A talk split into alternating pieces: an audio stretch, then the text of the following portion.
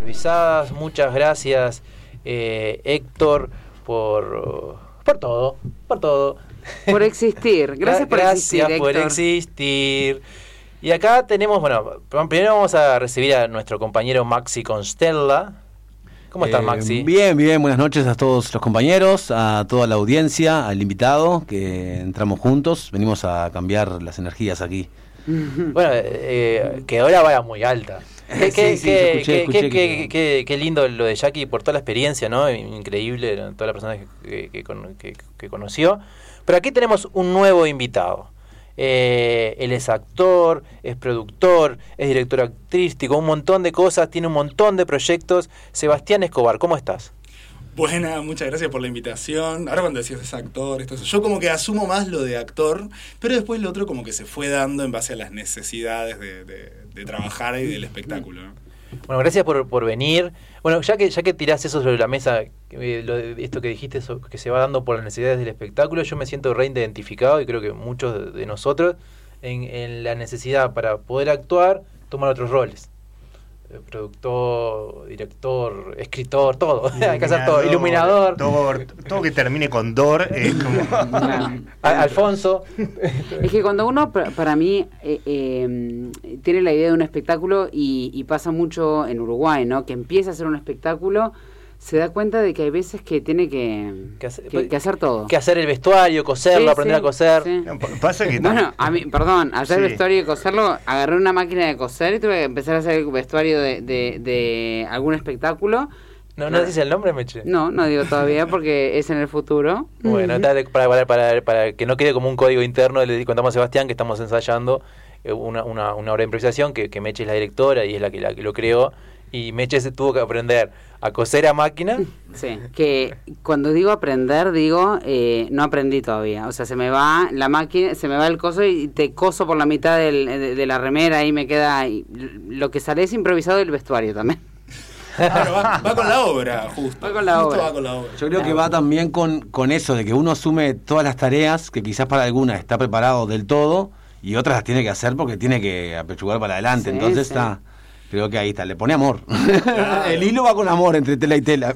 Y, aún, y ahí uno va aprendiendo de todo, ¿no? Un abanico de todo cuando su idea era hacer una cosa... ¿Haces abanico también? Hago abanicos también. No, es que acá se hace todo y te hago abanicos con máquina de coser. Bueno, ya que estamos hablando de esto de, de producción, ¿te parece, Seba, empezar por Rambla Producciones? Por Rambla Producciones. Me parece que está buenísimo ese emprendimiento y bueno, contarnos. Sí. Bueno, mucho trabajo, mucho trabajo. ya no sé qué hago, ¿viste? Ahora cuando decís actor, productor, ya no sé qué hago, hago un montón, hago lo que haya que hacer. Y comenzamos también en- con el tema de la pandemia, a ver cómo podíamos utilizar, que hay herramientas como Instagram, que si aprendes a utilizarlos, si se aprende marketing digital, puede rendir muchísimos frutos, es una herramienta de comunicación muy importante y también una herramienta por la cual se puede vender, ¿no? Que como artistas tenemos que saber cómo comunicar y cómo vendernos. Entonces, bueno, yo justo aproveché la pandemia, me formé en marketing digital y comencé a explotar un poco Instagram, que no sé si vieron por ahí, pero bueno, hay de todo, un poco de entrevistas, de formación, eh, bueno. Tuve la suerte también de poder contactar a varios artistas nacionales e internacionales y bueno, fuimos sumando material dentro de nuestro Instagram. Bien.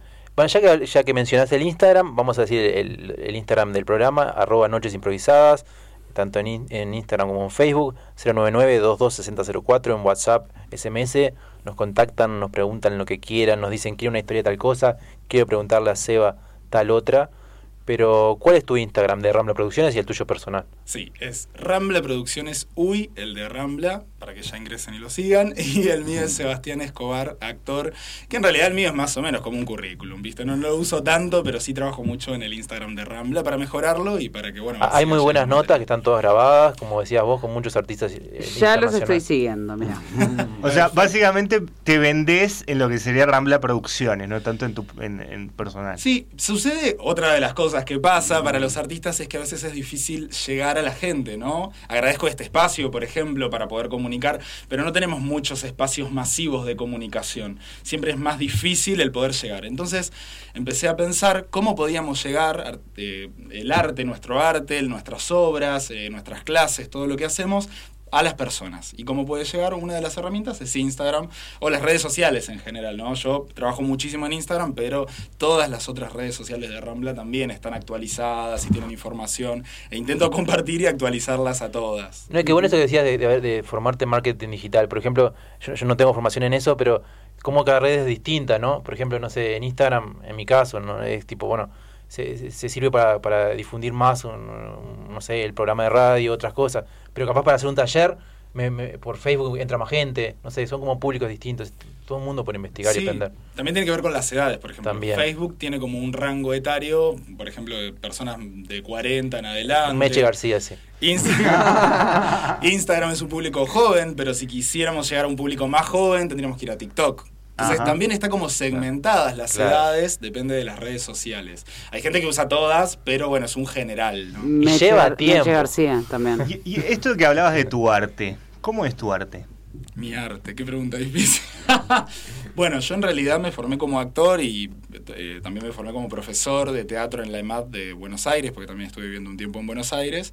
Y bueno, nosotros a través de Rambla siempre lo que intentamos es tener un perfil de obras que sean interesantes para el público, que sean transformadoras, que el público se vaya pensando, ¿no? Es como la idea es modificar un poco las estructuras de aquellas personas que asisten al teatro. Y vamos por ese perfil. Todas nuestras obras, hasta ahora por, por lo menos, eh, han sido de reconocidos autores, argentinos, uruguayos. Trabajamos con una obra de Omar Varela, trabajamos con una obra de Mariela Asensio, que es argentina, y trabaja mucho allá en el Teatro Oficial, en San Martín, en el Cervantes. Entonces siempre buscamos también obras de reconocidos autores para que también sean significantes y llamen la atención y también el público se vaya con algo más, ¿no? No solamente que se entretenga, que vaya, lo pase bien, sino que se vaya pensando sobre lo que vio, ese reflejo de la sociedad. Y, se, y Seba, por ejemplo, eh, cuando producen, es ¿ustedes arman el espectáculo de cero o puede venir alguien, mira, tengo este grupo de teatro, quiero producir esto, les interesa? ¿Cómo se maneja? ¿Tienen un grupo de actores propio? ¿Cómo se manejan? En realidad tenemos nuestro elenco estable ahora. En un principio no, hacíamos audiciones. Muchas veces hacemos audiciones. De hecho, ahora estamos con un espectáculo que se llama Mujeres. Hicimos una audición abierta para conocer.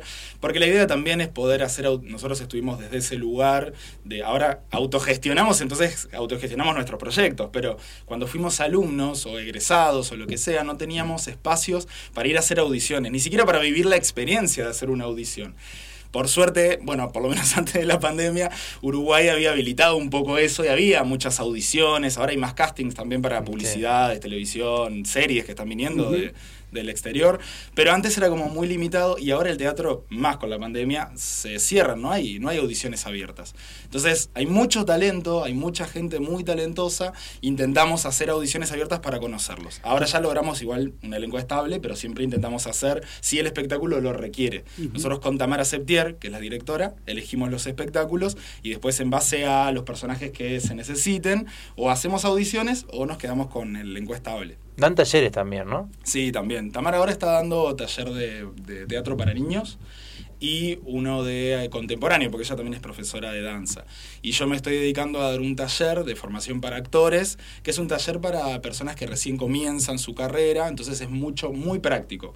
Va desde marzo a diciembre y es muy, corporal, es ponerle el cuerpo, después de cerca de mitad de año, fin de año, empiezan a conocer textos dramáticos para que conozcan diferentes formatos, diferentes obras, y los mismos alumnos eligen qué obra quieren hacer a fin de año.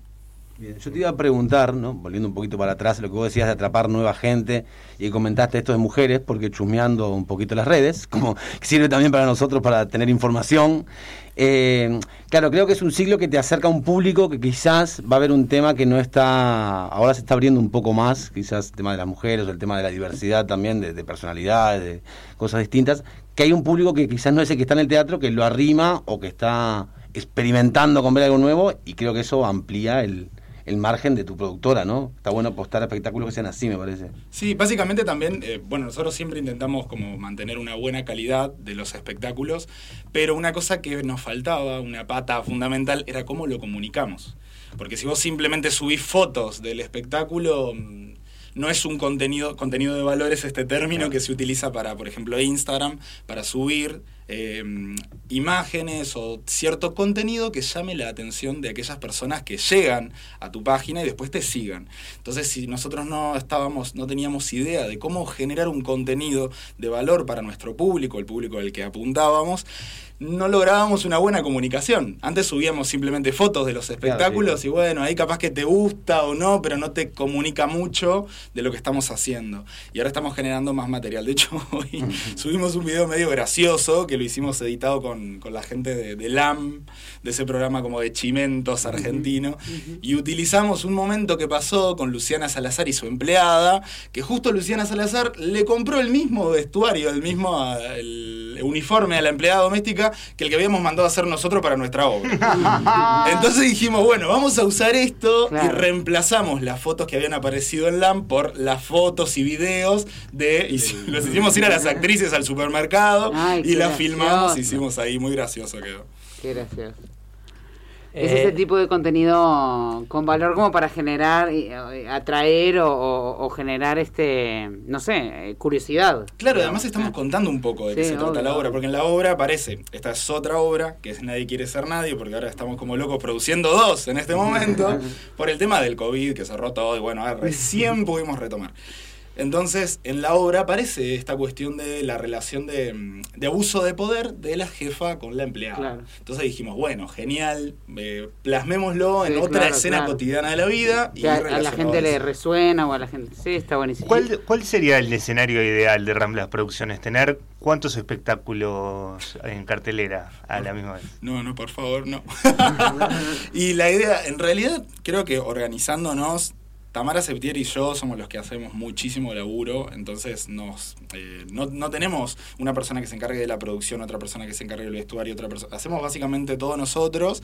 Cuando vemos que es algo que nos supera y no podemos llegar a una calidad óptima, sí, obviamente mandamos a hacer algún vestuario, alguna cuestión. Pero como nos encargamos de todo nosotros, es muchísimo trabajo llegar a los medios, poder difundir. Yo creo las imágenes, los videos, todos los contenidos que están ahí los creo yo directamente. Entonces es mucho trabajo. Ya este año estoy como casi colapsado, así que creo que lo mejor sería programar, si nos permite el COVID, programar en diferentes momentos del año y hacer las obras en diferentes momentos. O sea, que sea una por momento para darle su total dedica dedicación. Claro, por ejemplo... Si están buscando vestuarista, meses, como te dije, ¿no? Digo, tengo muy buena mano y, sí, y, aprendí en la pandemia también. Si van a la par, eh, o proyectos, digamos, y talleres, como decía Andrés, eso sí va a la par, digamos. Sí, sí, también estamos dando los talleres y bueno, otros... O, ahora estamos dando talleres y estamos con, con, las obras. Claro, ahí se puede dedicar buen tiempo eh, y dedicación realmente que no te sature a las dos cosas. Porque... Claro, aparte eh, no hay que descuidar todo lo que queremos hacer, queremos que todo sea de buena calidad, que las imágenes, que los videos, que la forma de comunicarse, que si la gente nos, nos escribe, poder contestarle de una forma cálida, amena, claro. aclarar todas las dudas. Entonces hay que estar en muchas cosas. A mí, Entonces... a mí me parece interesante esto que, que decís vos, que bueno, te, te, recibiste, salieron, digamos, de, de, la EMAD, de, las diversas escuelas, y, y bueno, el, buscar, ¿no? El, el, gestionarse, el autogestionarse, porque bueno, de alguna manera la realidad que vivimos es como decís vos, o sea, sí hay eh, ciertas audiciones, pero en un momento se acaban, o, o no quedás, no quedás, no quedás, la vida misma del actor. Entonces decís, bueno, yo no me puedo quedar con la mano cruzada, tengo que hacer algo. Y, y la verdad que eso es bastante valorable, el hecho de agarrar y decir, bueno, me pongo la, la, la, bolsa al hombro, la expresión. Sí, sí, sí, la mochila, la, mochila. La, mochila. La bolsa, la bolsa bueno, es, un poco, es un poco liviana. La Depende que cargues eh, la bolsa, pero bueno. ¿Se no. sabe fechas de estreno de las obras? Eh, sí, actualmente ya estamos con ah, mujeres, están. que están los domingos. Uh -huh. eh, nos quedan tres fechas más, tres domingos más. Mirá. Que estamos en Amigos del Arte, que es Soriano y Convención. Uh -huh. Soriano 833. 833, 833. Uh -huh. Estamos ahí, que las entradas se pueden comprar por Retickets con mujeres, que es un ciclo, como contaba hoy, es un ciclo de, teatro breve. Ahora terminamos con el primer ciclo, que son tres mujeres, y después ingresan tres más, tres mujeres más, que ahí además tenemos la particularidad de que una de las mujeres es cantante lírica, eh, así que le va a sumar desde ese lugar. Tenemos tres, eh, ahora tenemos tres, cuatro, acto, cuatro actrices, perdón, y una cantante, que es también quien hace de nexo entre las obras. Entonces el público va y no se queda en silencio entre obra y obra, sino que ella va a cantar y toca algunos temas, mientras que el público está esperando y genera un clima además espectacular en la gente. sí, sí. ¿Y, la, ¿Y la otra, la segunda? Y la otra es Nadie quiere ser nadie, que se estrena este viernes, que vamos a estar en La Colmena, que ahí sí no recuerdo exactamente el número, pero es Maldonado y Juan Polier. Es una preciosa sala. O las dos son preciosas salas. Es muy linda, muy linda también.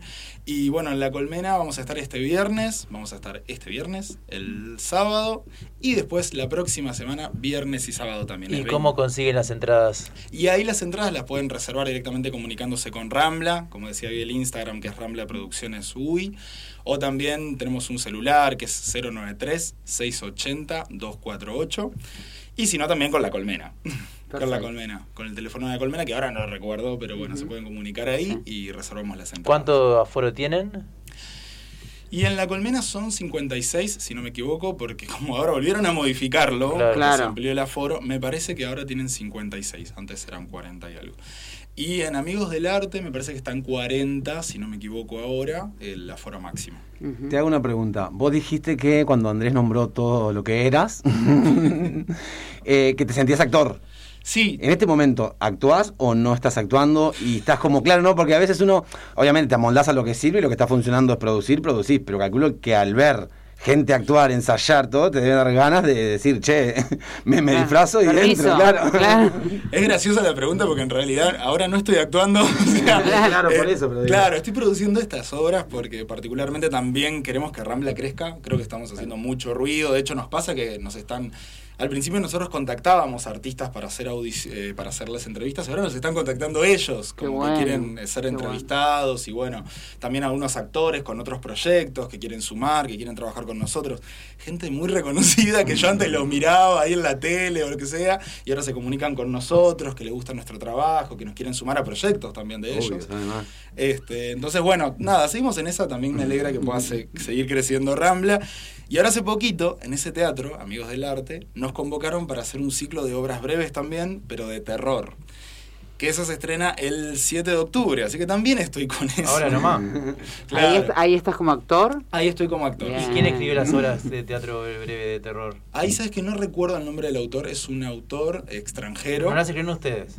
No, no, no, es un autor extranjero y no es una producción de Rambla, sino que es una producción de, de Shirley Souza, que Ahí es la va, dueña sí, también sí. del teatro, y ella está produciendo estas obras de, de teatro breve. Nosotros vamos, ahí voy solo como actor. Muy bien, muy bien. ¿Te gusta el terror? Sí, bueno, no puedo contar mucho de las Ah. obras, pero pasa algo ahí, en la última particularmente, que me fascina, que está muy bueno, que hay una cuestión muy fuerte del cuerpo, ¿no? De corporalidad en escena, muy intensa. No puedo contar mucho, pero bueno, es muy intensa. Muy intensa como. Cuando hablamos no de, puede- teatro, de teatro breve, capaz que hay gente que no sabe, mismo yo, de, de tiempo de duración y cantidad de obras que se hace, que son tres obras. Sí, en realidad en este caso, en estos dos ciclos, son tres obras. Eh, teatro breve es como un título más eh, del Río de la Plata, Sí. que nació un poco en Argentina y acá, porque digamos que el teatro breve, las obras cortas, que van generalmente de 5 a 15 minutos, nace en España, Ujú. microteatro, en espacios no convencionales. Y bueno, después eh, un poco Argentina tomó eh, la posta de esto de teatro breve y comenzaron a hacerlo ahí. Y generalmente es eso, son 5 a 15 minutos u 8 a 15 minutos las obras, y en este caso en mujeres, como en el ciclo de teatro de terror, también son tres obras. Para mí está de más, eh, porque creo que hoy en día, a que le gusta el teatro como nos gusta a nosotros, te colgás una hora, hora y media en una obra, no te das cuenta, terminó y no te diste cuenta si te enganchás. Pero creo que este mundo, como que los videos son cortos, Es las canciones son cortas, todo es corto, que el teatro sea 8 o 10 minutos y puedo ir, no sé, a tomar aire y vuelvo, creo que para mí No. a otro público, parece. Aparte, no sé, a veces te comes una comida y decís, ¡Buah! ¡Qué obra que fue a ver! Pero bueno, por lo menos es corta, dura cinco minutos y ya está. Eh, yo voy a decir una cosa que es de cómo me hace sufrir a mí el terror. Entonces me pasa esto de que pienso en la obra y digo, no sé, No, no, eh, Sí, pero- si voy a Pero es sufrir... breve, es un terror breve. Sí, pero no, no, pero terror breve, pero yo soy de las personas que agarro al de adelante que no lo conozco y lo tiro hacia, hacia, ¿viste cuando vas Nosotros éramos, cinco y lo tiró. Sí, lo tiró. Daniel No. Calegari no pudo volver Pero por esa cuando razón. me da miedo, de verdad, soy, soy satánica. Las habitaciones de esclatrofobia o algo Sí, así. sí, viste esos corredores que siempre cuando das una vuelta te van a agar- te van a hacer algo, te agarran de abajo, no sé qué. No Toda sé mi dónde vas vos. No, no. Eso era el vacilón. che. No, no, yo digo, viste, eso- e- esos lugares donde decís, ah, no sé, alguna vez he ido, ¿qué te puedo decir? Claro. Pero eso era, de la- ay, era de las que agarraba a otra persona y, y a- que y si había un, un- una persona que tenía que apuñalar a una adelante, yo ponía a la otra persona sin ningún tipo de culpa. Anda, yo estoy tan asustada que me, me transformo. Yo te- ¿Es tengo- ese tipo de obra? No. Ah, Eso bien, es interesante bien. que lo cuentes porque en este caso los personajes lo pasan mal. Ah, Pero bueno. el público está ahí, está la cuarta pared. o sea, Claro. No, no hay contacto con el público ni se, ni se aspira a asustar al público, sino que estos personajes la pasan muy Entonces mal. voy, entonces voy. Sí, sí. Que, no me que no aparezca abajo de la silla un, un, no sé, un niño que me mata, pues... eh, Yo- soy yo morís, bonita. Si te matan, te morís. Yo confieso que cuando era más joven y tenía alguna cita y íbamos a ver una película de terror, No. yo, me, yo me, me ponía nervioso y cerraba los ojos. En la cita... Era la- cuando estaba viendo la película. Ah, claro. siempre estaba impávido. No, Bueno, voy a decir una yo- cosa... yo- sí, sí. No, película de terror no, no, en una cita ni en pedo. Ni en pedo. Yo fui, yo acompañé a una cita que mi amigo era él y, y él pasó horrible y ella, a quien él después Pará, pará, quería... pará, pará. ¿Acompañaste a En- una cita? No, un grupo de amigos. Cada vez hay más fuimos gente, todos a, fuimos todos al cine a ver una película de Cine terror. swinger, por favor. no. Digo, Johan, estoy yo, te doy vuelta a un corredor y mato a uno, por favor. No, eh, fuimos eh, con mi grupo de amigos de, de hace muchos años atrás eh, a ver una película de architerror. Y uno de esos, eh, de esos amigos invitó a una chica. Entonces yo acompañé con otras personas, no, no solo la paleta ahí con la cita. Y este, y él pasó espantoso y ella ni se inmutó. Entonces él haciéndose el canchero, tipo, ay, no tengo miedo, era, miraba para el costado y, decía- y me decía, ¿qué le pasa a esta mina? o sea, era como una Ah, cosa. hablando de qué le pasa a Meche, que sabía que se, cor- perdón. se- se- no, creo que se cortó en un momento la, la transmisión, no sé, que Seba estaba contando de que los cuerpos se tocaban y pasaba algo en la tercera. No. Los cuerpos se tocaban. No, no pasó eso. Pero bueno, eh, la cuestión es que a él le parecía un llamador de atención que ella no se asustara, entonces él decía tan, ya no me gusta porque ya tiene algo. Y bueno, claro, psico- la psicopatía puede, Claro. puede Y existir. no le pareció a él un llamado de atención llevarlo con todos los amigos a ver una película. Claro. Eso no me pareció un Razón por la cual ella, ella debe haber dicho desde el momento uno, a este que le pasa Le lo mismo. preguntamos a Sebastián, peores citas, peores primeras citas, ¿te acordás alguna? No. Peores ¿Te has llevado a ver una película de terror así, no? Claro. No, igual yo no tengo, no tengo miedo de las películas de terror. Me encanta y me gustaría que esta, esta bueno, no se, no se puede, ¿no? Pero me Ah. encantaría que esta, estas obras de terror tuvieran sangre, cosas así, como que a mí me fascina. ¿Sabes qué, Seba? Si Meche me deja, esta historia que vamos a narrar hoy va a ser de terror. Sí. Por primera vez en Noches Improvisadas. No te dejo. No, sí, obvio, ¿Te- sí. ¿Te animas? No sabemos qué puede pasar. Puede quedar Pero una bueno. parodia, pero puede que vamos a probar. Estaría bueno. estaría Vamos a probar. bueno. ¿Les gusta? Dale. Obvio, Andrés. Eh, ¿Qué hora estamos? ¿Podemos eh, empezar? Tenemos la 23, sí, estamos Bueno, bien. perdón, entonces, ¿cuándo se estrena la de terror? Que ahora me interesó porque si no se meten con la gente. La de terror el 7 de octubre, Perfecto. que cae jueves además. Ah, ¿Qué La es el nombre? En vez de es que terror y yo que decía, pero ¿cómo es el nombre? ¿Tiene un nombre del ciclo o algo? En realidad se llama Teatro Breve de Teatro terror, Breve de terror. porque hay tres obras que no sé si me voy a acordar de todos los nombres No, ahora. No te vamos a poner en ese aprieto. Claro, capaz que no me acuerdo porque ya estoy colapsado de memoria. Pero bueno, el 7 de octubre a las 21 horas en Amigos del Arte. Perfecto. Héctor, no salgas corriendo, Héctor.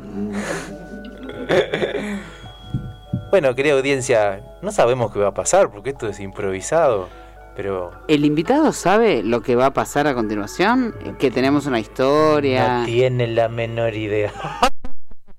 Ya me, me hablas a mí, sí me da miedo ya. Vamos, ¿le contás Meche García? Bueno, te cuento. Te lo cuento así.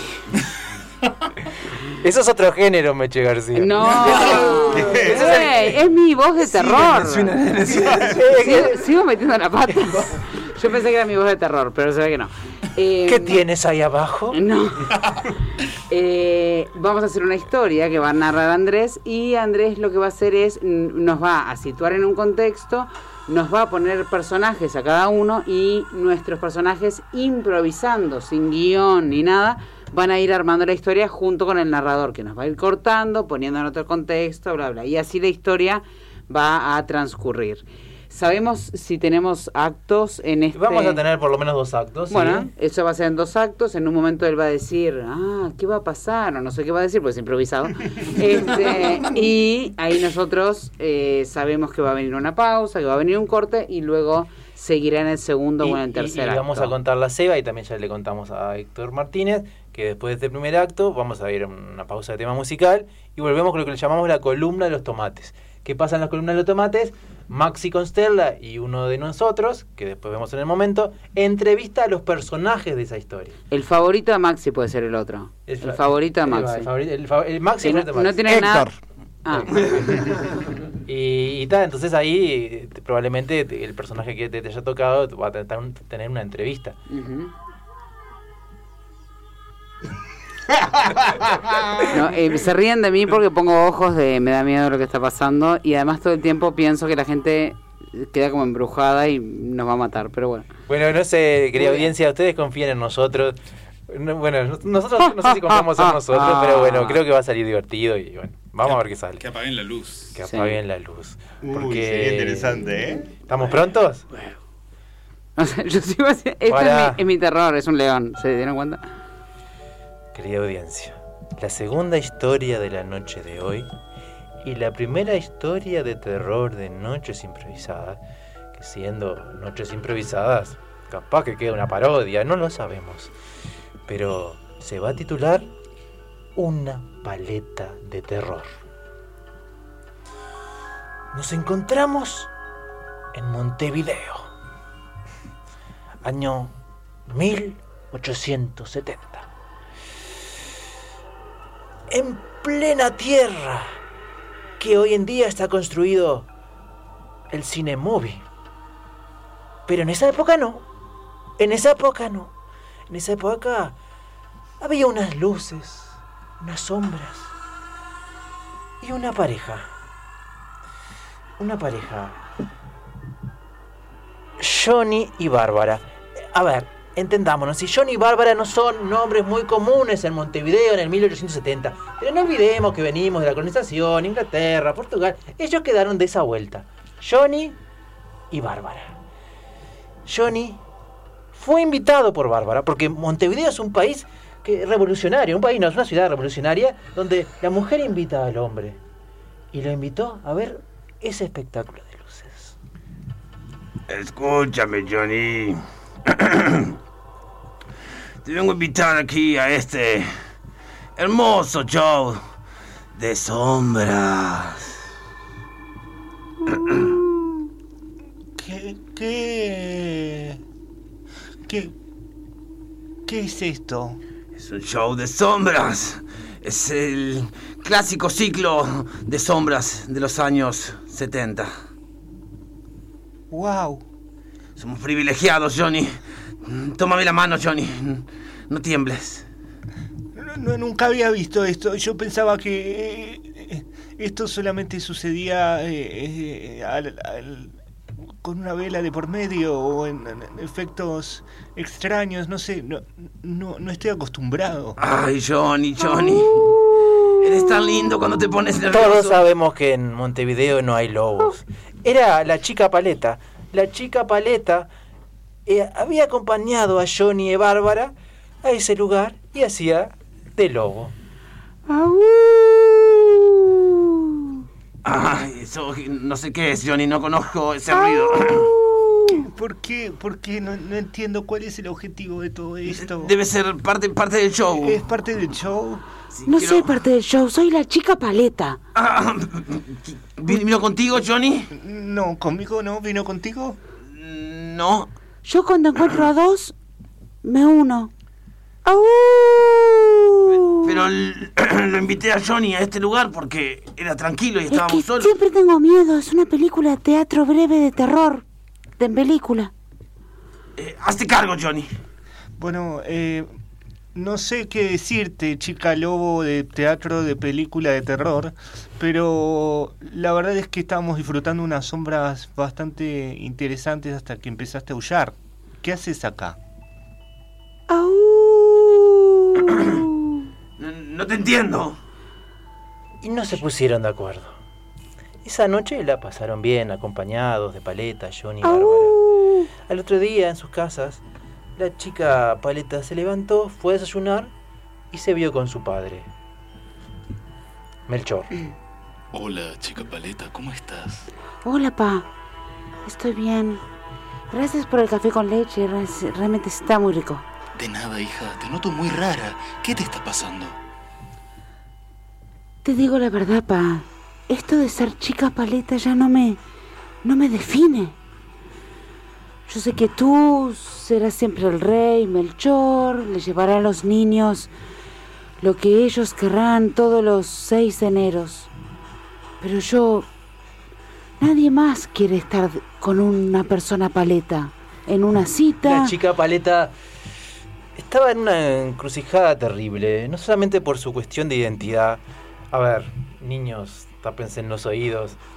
Las malas lenguas siempre dicen que, lo- que los reyes son los padres. Eso no, no, no es verdad. Pero en este caso, la chica Paleta sí. Un rey mago era el padre de ella. Sí, papá. Sí, sos rey. Querida hija paleta, un día heredarás lo que yo tengo hoy. Un día te convertirás en mí y dejarás de ser la chica paleta. ¿De paleta a Melchor? Sí, hija, esto ha sucedido de generación en generación y un día también te sucederá a ti. ¿Y tú dices que como chica paleta conoceré a alguien, iré en una cita y no seré paleta? No, te convertirás en un hombre. Mientras tanto, en la playa de Montevideo, Bárbara y Johnny habían decidido ir a tomar un chapuzón. Qué linda que está el agua, eh, Bárbara. Eh, gracias, Johnny. Eh, pedí que esté a la temperatura correcta para nosotros. Bárbara, Dime, quedé pensando en lo de anoche. ¿lo de las sombras? Eh, Lo de la chica esta... ¿Cómo era el nombre? Eh, ¿La chica del lobo? La chica lobo del cine, de la sombra, del microteatro. Sí, la, vi. que la chica Paleta estaba haciendo de lobo marino. Eh, la has nombrado y ha venido, Johnny. Tú tienes algo con ella. Dime la verdad. Hace dos citas que salimos y no puedo tolerar la infidelidad. Yo, la, la verdad es que Bárbara, yo no la conozco, no tengo idea quién es. No sé por qué cada vez que nombro a esta chica aparece. Johnny, Bueno, eh, digo, eh, Bárbara. Eh, tenemos que saber quién es. Johnny, no podemos seguir adelante si no sabemos quién es. Hola, eh, solo quiero decirles, eh, soy muy buena en las matemáticas. El 89% de las parejas que he paleteado han sido exitosas.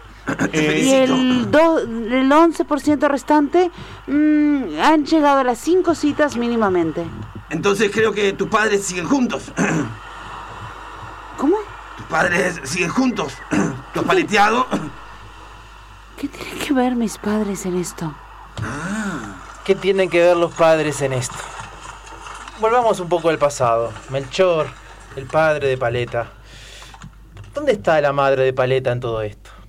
Y en realidad se habían separado porque Paleta había sido Paleta incluso en la relación de sus padres.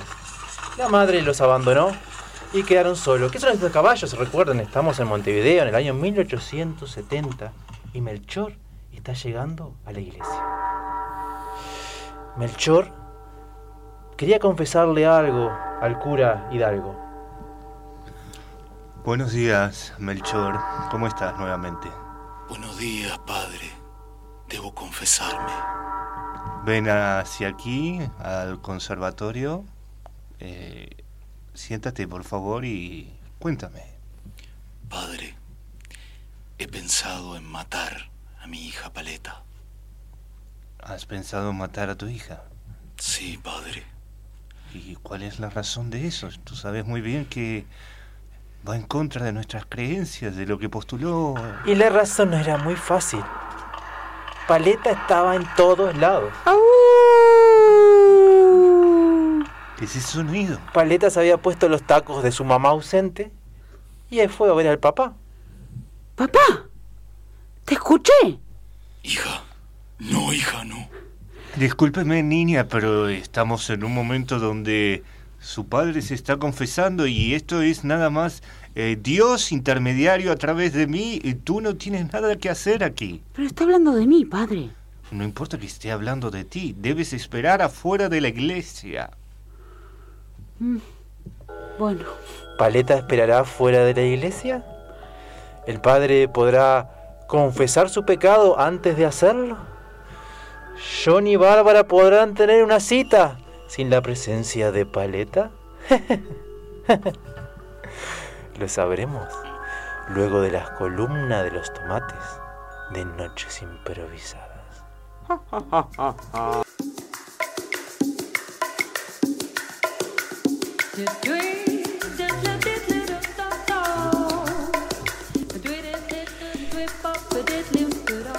Maxi, Buenas noches, bienvenidos a la columna de los tomates. ¿Cómo estamos, Andrés? muy bien, ¿qué, qué historia tan pa- paranormal o anormal?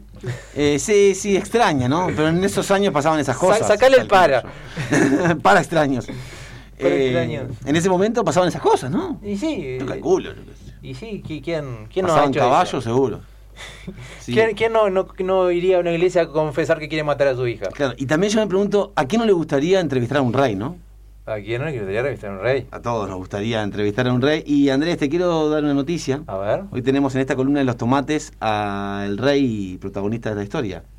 ¿El rey Melchor? El rey Melchor, claro que sí. Tenemos acá con nosotros, así que le damos la bienvenida. ¿Cómo está Melchor? Muchas gracias, muchas gracias. por- Perdón, eh, no me gusta que Andrés es- a veces en momentos nerviosos es muy Sí. seco. Disculpe.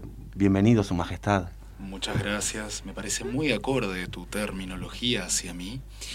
Quería agradecerles los recuerdos, los recuerdos de niños. Sé que algunos momentos se han portado mal, pero he sabido perdonarlos y llevarles unos muy lindos juguetes. Sí, eso es verdad. Eh, te agradecemos mucho. Y bueno, y contanos, ¿qué, ¿qué se lleva sobre el peso de los hombros como ser el rey? La gente te juzga por la calle, vos podés ir a la feria. No sé, yo, qué sé, yo a veces calculo que para nosotros 5 o 10 años es mucho. Vos estás desde mil no sé cuánto acá. Digo, ¿y cómo lo sentís eso? Y mirá, se me hace larga, la verdad. ¿Qué querés que te diga? Se me hace bastante largo, las cosas van cambiando, ¿viste? Y uno sigue acá. Yo no puedo ir a la feria. No, puedo podés ir a hacer cosas no. cotidianas, digamos. No. Lo que hago es salir más o menos el, el 6 de, de enero, por ahí digo, bueno, ahí ya fue, me van a ver en todos lados. Pero es como mi día de salida, porque además, imagínate, estoy trabajando para todos los niños, un montón, todo el Pero, mundo. pero Melchor, es, es como... ¿Vos te separaste de los Reyes Magos? ¿Como un grupo de rock que se separa? Y digamos, bueno, me voy a meter en un terreno. Voy a empezar a contar un poco cómo es. Nuestra llegar tantos documentos, disculpa. Voy a contar cómo es. Nosotros nos dividimos el trabajo Bien. y vivimos por separado. Todos vivimos por separado. Nos juntamos para el 6 de enero, que es el día que salimos. Entonces está como este mito de que todos estamos, viste, siempre tienen como esa idea de que estamos juntos todo el tiempo. Pero no, vivimos por separado porque son unos viejos bastante rompe. ¿Y el camello dónde lo dejas? Y el camello lo tengo en el patio. Ahí va. Siempre en el patio. Es re buena onda, la verdad que me ha salido bastante durador, viste, cada tanto le, le- lo, lo baño, lo, lo mantengo al día, la verdad, pero bueno, nada, eh, siempre está, siempre está conmigo, es un fiel compañero, es como el perro. Ustedes tienen su perro, yo como rey mago tengo... Es que, si me permite Melchor, contarle a la audiencia que acá en el estacionamiento de la radio está el auto de JH Traslado y al lado está enganchado el camello. está Sí, enganchado. sí, claro, esta es una empresa camello fliende. Pero tengo una comunicación, Andrés. A ver, Nos acaban, se acaba de comunicar un- vos hiciste feliz a muchos niños. Sí, por supuesto. Eso es verdad. Bueno, pero tenemos en este momento una niña A ver. en la línea telefónica. No sé si, si ella Ah. quiere. No íbamos a invitarla, te pido disculpas, Melchor, pero ella, se, como siempre, apareció. Eh, tienen un vínculo ustedes muy, muy, muy cercano, ¿no? ¿Son padre e hija? Sí. Sí. hija, la niña paleta. Soy la niña paleta. Hola. Y bueno, que es, ahora entiendo de dónde viene lo- los reyes son los padres, ¿no? Porque en tu caso los reyes son los padres. Solo en mi caso. Solo en tu caso. Y entiendo que también, ahora entiendo por qué los reyes son tres, claro, porque uno estaba de paleta, no sabemos cuál de los tres. Es Pero, que, que ¿qué se para criar un hijo se necesitan tres personas. ¿Qué se siente ser la hija del rey, por ejemplo? Primero que nada. Ah, bueno. Eh, bueno, en la mañana bien. Eh, y, y bueno, y después llega el mediodía y, y también. Pero yo, a mí me, me- me- me está escribiendo acá una vecina Mm. que dice que usted desayuna pasto y agua. Sí, a veces sí. Es que consigue, se- le consigue en el sí. trabajo el padre. ¿no? Yo paso más tiempo con el camello que con papá, a veces. Qué Esa es la verdad. Pero no, yo no, no digo nada porque la gente me huye a mí, la gente le huye a los paletas. Entonces, papá es mi compañero, porque cuando, cuando papá está conmigo y como mamá nos dejó, yo, bueno, en ese caso soy tan solo la niña paleta, pero por mi nombre. ¿Quién es la madre? No sé, a mí No se nunca puede me- hablar de ese nunca tema? me dijeron quién es mamá. Creo que. No, no sé. ¿No, No, no, no, ¿no no, saben? no, es la idea, no es la idea ponerte en este, en este momento emotivo, pero mm, te iba a preguntar a Niña Paleta, en el día a día, vos- él no puede ir a la feria, ¿vos vas a la feria? Porque tengo esa duda de los reyes y la gente. De... Sí, pero solo para encontrar duplas. Ah, vos vas siempre donde haya parejas. Sí. Ah, por ejemplo, un baile de solos y solas no irías.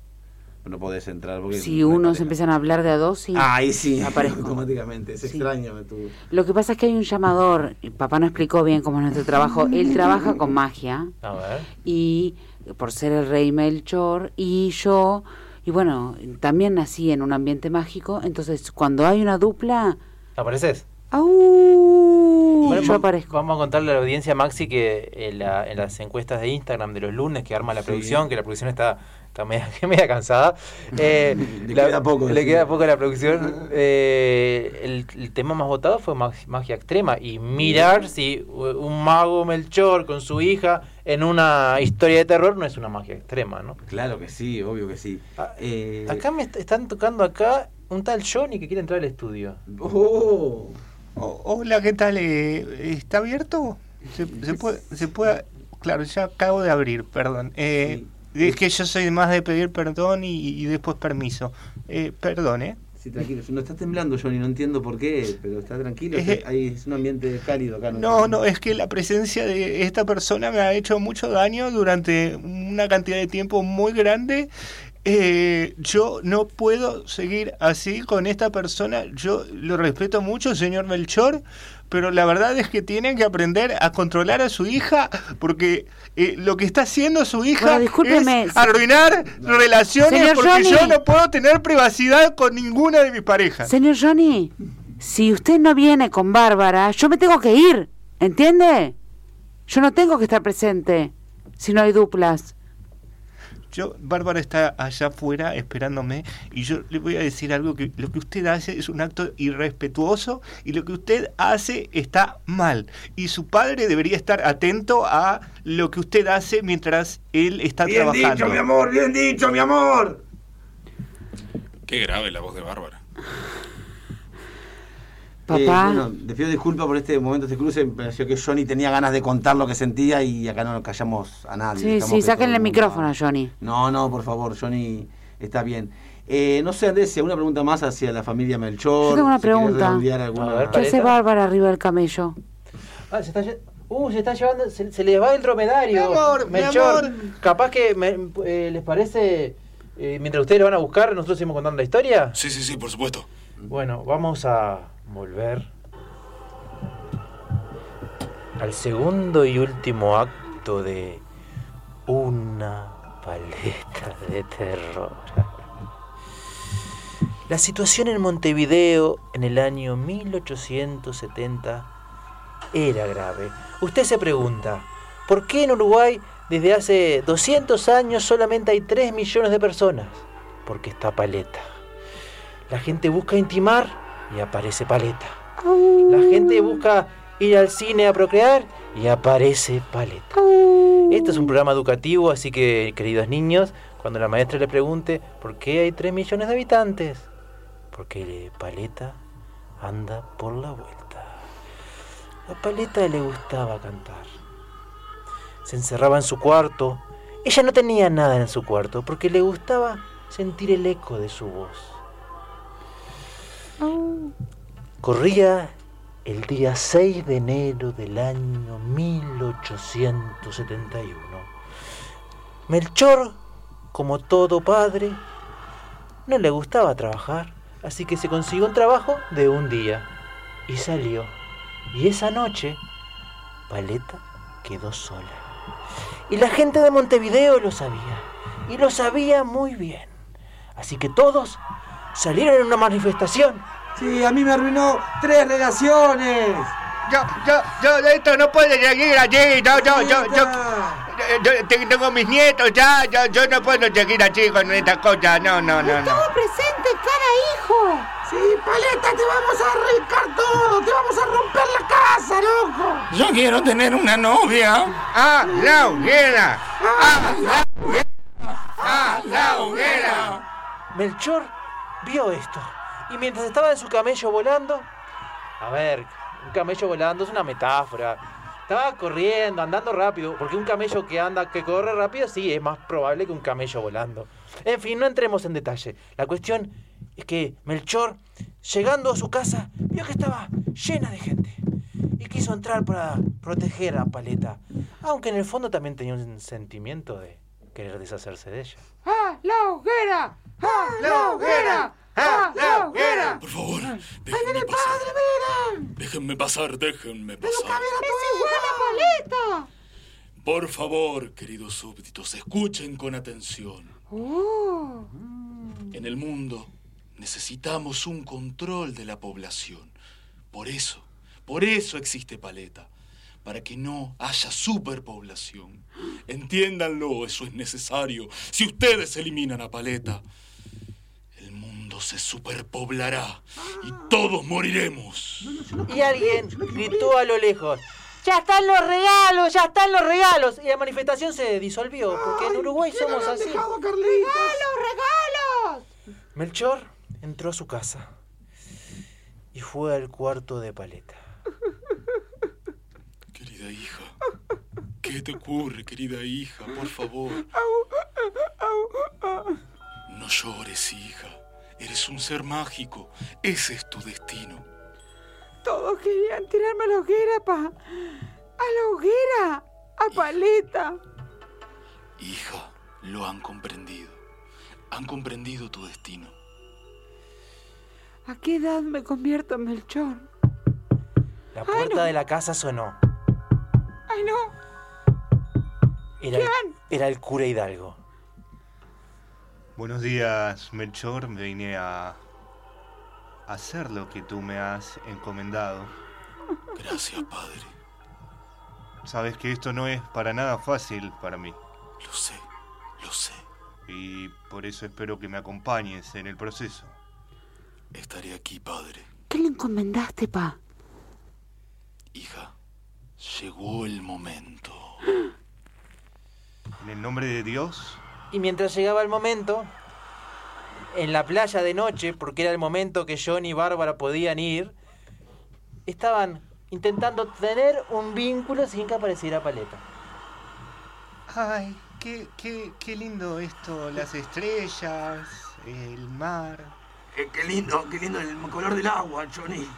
Ah, ay, Qué lindo los sonidos de, de- de la de la naturaleza. naturaleza, ay, dijimos lo mismo. Me, Y no se daban cuenta que ese pájaro era Paleta. me- me dan ganas como de, de, de- de a- a- acariciarte, Bárbara. Ay, gracias, Johnny, pero con ese grito no puedo, Johnny. Te dije que te encargaras. ¿Cómo?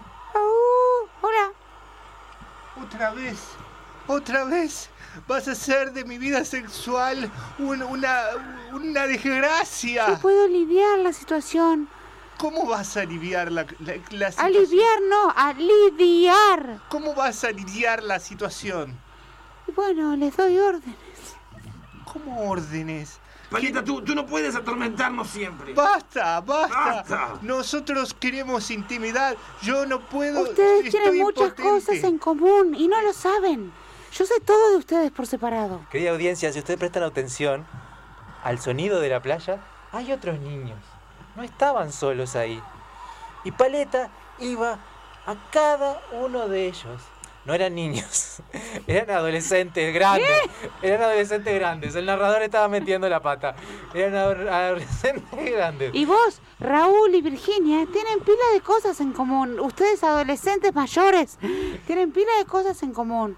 Y ustedes, y ustedes, Sebastián y Camila, también tienen cosas en común. Y ustedes, Carmen y, y Julia, también. ¿Y nosotros qué?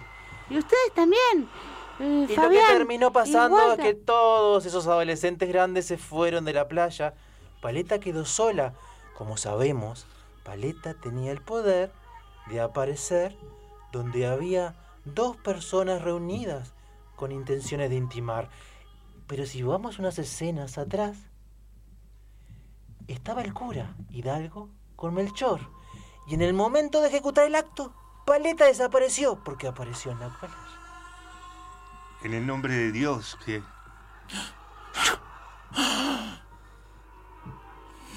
Maldición. ¡Ah! ¿Qué has hecho, Paleta? Paleta no estaba, el cura Hidalgo no estaba muy bien de la cabeza. Paleta estaba en la playa.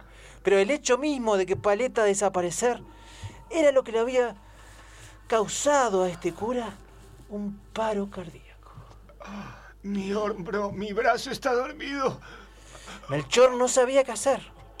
Porque era el único día que trabajaba el año y estaba muy cansado. Melchor, ayúdame, por favor. La verdad es que no creo en Cristo.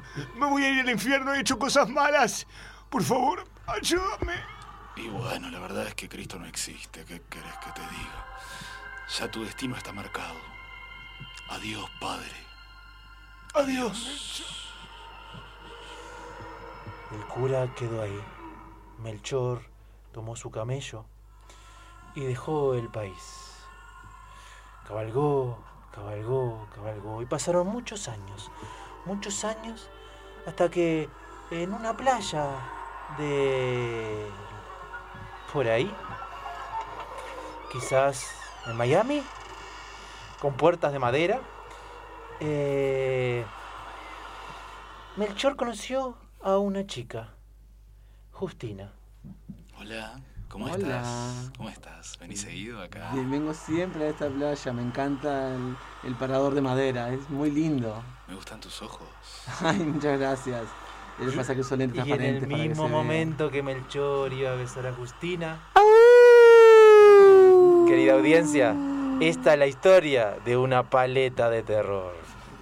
Como nuestra querida paleta, Mercedes García, como el cura Hidalgo y como Johnny Johan Agobián, Basta, basta, basta. como Bárbara y Justina Maxi Constella y como el rey Melchor Sebastián Escobar.